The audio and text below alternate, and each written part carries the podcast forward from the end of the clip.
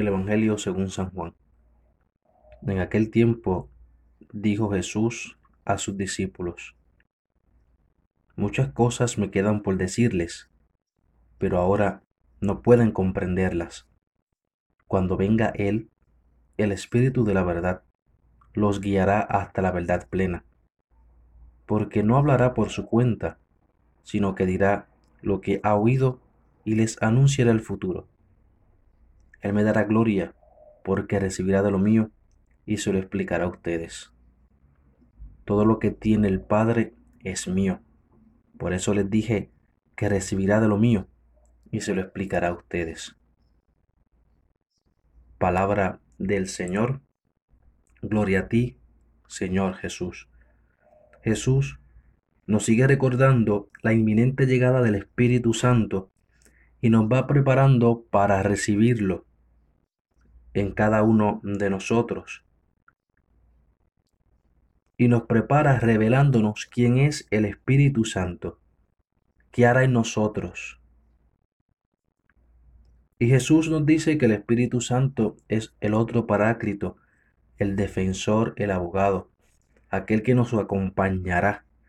Pero el Evangelio que acabamos de proclamar nos dice que el Espíritu Santo es también nuestro Maestro, es aquel que nos explicará todas las enseñanzas de Jesús. En la vida de Jesús, sus seguidores, sus discípulos, muchas veces no captaron bien lo que les decía, qué clase de mesianismo era el suyo, cómo se podía entender la metáfora del templo reconstruido, por qué entraba en su camino redentor la muerte y resurrección, qué significaba la Eucaristía que prometía, Cristo como verdad plena, como camino, verdad y vida, le manifestaba los sentidos más profundos de la fe a sus discípulos, pero estos no lo entendían. La inteligencia de esa verdad por parte de los discípulos se debe, se debe al Espíritu Santo.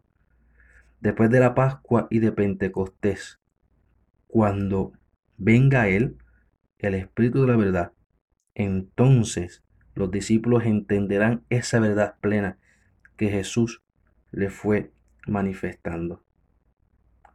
Para entender la obra del Espíritu basta recordar la maduración que supuso la Pascua y luego Pentecostés en la fe de Pedro y de los suyos, no solo en su fortaleza de ánimo y en su decisión, sino también en la comprensión de la persona y la doctrina de Jesús. Y como ejemplo tenemos los hechos de los apóstoles que también estamos proclamando durante esta cincuentena pascual. El catecismo de la Iglesia católica nos presenta al Espíritu Santo como pedagogo y maestro. Cuando se proclama la palabra de Dios, el Espíritu Santo es quien da a los lectores y a los oyentes la inteligencia espiritual de la palabra. Pone a los fieles y a los ministros en relación viva con Cristo, que es palabra e imagen del Padre, a fin de que puedan hacer pasar a su vida el sentido de lo que oyen, contemplan y realizan en las celebraciones litúrgicas. Es el Espíritu quien da la gracia de la fe, la fortalece y la hace crecer en la comunidad. En la liturgia de la palabra, el Espíritu Santo recuerda a la asamblea todo lo que Cristo ha hecho por nosotros y despierta así la memoria de la iglesia. Por eso Jesús decía, lo decía muy bien, muchas cosas quedan por decirles, pero no pueden comprenderlas ahora. Cuando venga Él, el Espíritu de la verdad, los guiará hasta la verdad plena. Es bueno recordar que en la asamblea cristiana, la verdad, como la vida, siguen dinámicamente activas, en continuo progreso. La actuación del Espíritu no se entiende tanto en el sentido de verdades nuevas, sino de que la verdad tiene que profundizarse y adaptarse a las varias circunstancias de la historia. aunque esto conserve la identidad y la fuerza del Evangelio de Jesús. El Espíritu sigue animando, sigue guiando, sigue iluminando.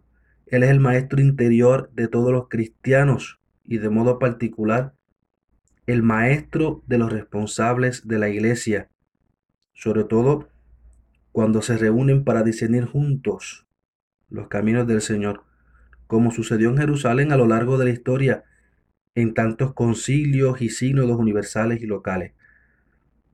Y de hecho en el concilio de Jerusalén, el primer concilio de la iglesia, vemos que la conciencia de los presentes era que el Espíritu les estaba llevando a esa plenitud y a la adaptación de la verdad. De hecho decían, hemos decidido el Espíritu Santo y nosotros.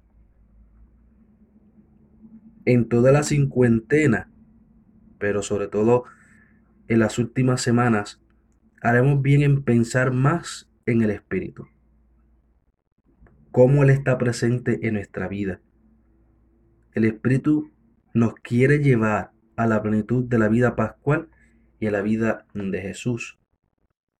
Por eso hemos de pensar en Él, en que Él está presente en nuestra vida, que nos guía, que nos ilumina, que nos fortalece, que nos llena de sus dones, que nos llena de sus carismas, que nos hace conocer en profundidad el mensaje de Jesucristo el Señor. ¿Y qué puedo hacer para vivir esto? Abrirnos a su presencia. Estar consciente de que el Espíritu Santo es una persona y quiere habitar en nuestra vida y en nuestro corazón. El problema de muchos cristianos hoy es que no reconocen en el Espíritu Santo, no reconocen que el Espíritu Santo es una persona, la tercera persona de la Santísima Trinidad. Por eso se le llama al Espíritu el gran desconocido, porque muchos no se han abierto a esta hermosa realidad. Un espíritu que tú y yo lo hemos recibido en el bautismo. Un espíritu que lo hemos confirmado en el sacramento de la confirmación. Y un espíritu que está siempre suscitándonos la gracia necesaria para poder vivir como lo que somos, hijos e hijas de Dios. Así que tengamos el espíritu, el corazón abierto al Espíritu Santo para que sea Él quien nos ilumine y nos recuerde todas esas cosas que Jesús nos vino a enseñar y podamos así hacer brillar en nosotros la imagen hermosa de Dios, que es amor, camino y vida.